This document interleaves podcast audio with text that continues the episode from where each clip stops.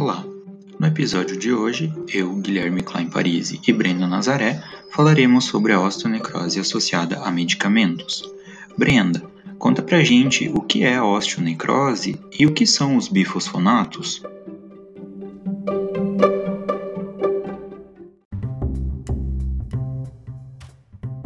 Então, a osteonecrose associada a medicamentos é uma das complicações relacionadas a medicações que vão atuar no metabolismo ósseo.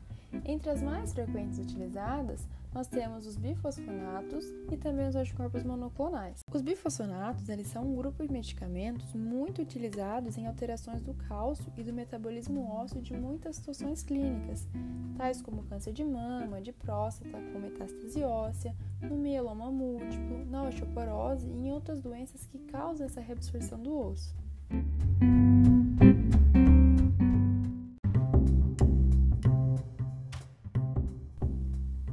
Mesmo tempo em que a terapia medicamentosa ela tem um alto índice de sucesso, ela também traz várias preocupações, tanto para os cirurgiões dentistas quanto para os médicos, porque após muitos relatos de casos de necrose do tecido ósseo, observou que essa medicação ela vai causar uma diminuição da vascularização desse paciente, e isso vai aumentar a probabilidade de ocorrer a osteonecrose.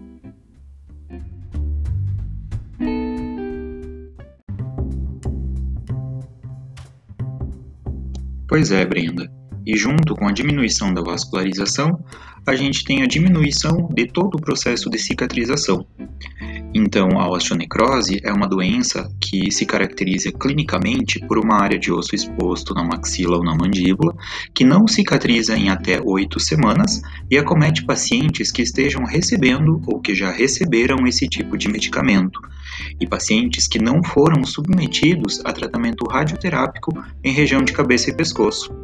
A ocorrência dessa grave complicação está mais associada principalmente pelo uso intravenoso dos bifosfonatos, como o pamidronato e o zoledronato, mas também pode ocorrer com as apresentações utilizadas por via oral, como os alendronatos e o risedronato. Brenda, existe algum fator de risco para o desenvolvimento da necrose óssea dos maxilares?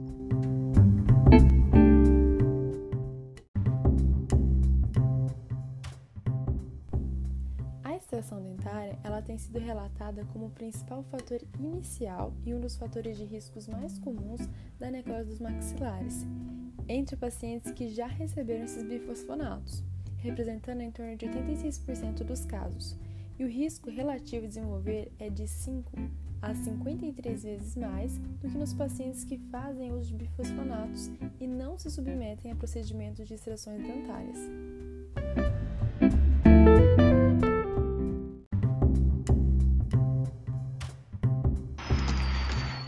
Também, né, Brenda, é importante salientar que na luta contra o câncer, os médicos sempre consideram que os efeitos colaterais valem a pena diante dos benefícios para o paciente. Entretanto, os problemas ganharam outra dimensão quando os bifosfonatos, agora administrados por via oral, foram incorporados no combate à osteoporose.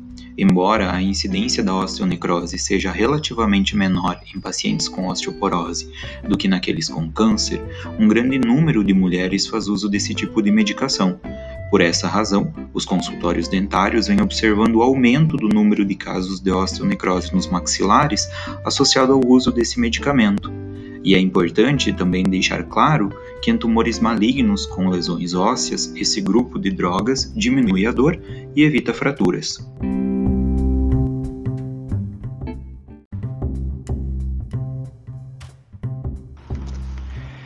E entre os principais sintomas da osteonecrose dos maxilares estão a dor forte, a parestesia, que é o formigamento da região, e a própria exposição do osso, além de hálito fétido e dificuldade em se alimentar. Essas complicações são mais frequentes após os procedimentos cirúrgicos odontológicos, havendo grande risco de perda de trabalhos protéticos suportados por implantes. O tratamento dessa grave complicação do esqueleto facial busca controlar a dor, limitar a infecção secundária e a área de osso exposto, mas ainda não existe uma opção definitiva. Cada caso deve ser avaliado individualmente. Portanto, é muito importante que os pacientes que fazem uso de remédios classificados como antirreabsortivos relatem obrigatoriamente sua utilização ao dentista, ainda mais se for se submeter a qualquer tipo de cirurgia, como extrações, enxertos e implantes.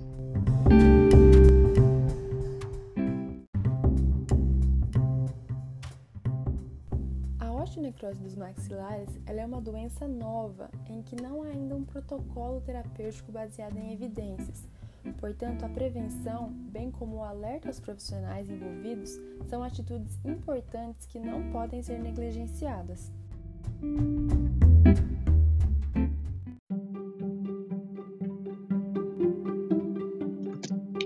Excelente, Brenda! Este foi mais um episódio do nosso Estômago Cast. Obrigado pela participação. E você, ouvinte, se conhece alguém que faz uso desse tipo de medicação, deixe-o informado compartilhando com ele todas essas informações e em breve teremos novos podcasts sobre este assunto. Grande abraço!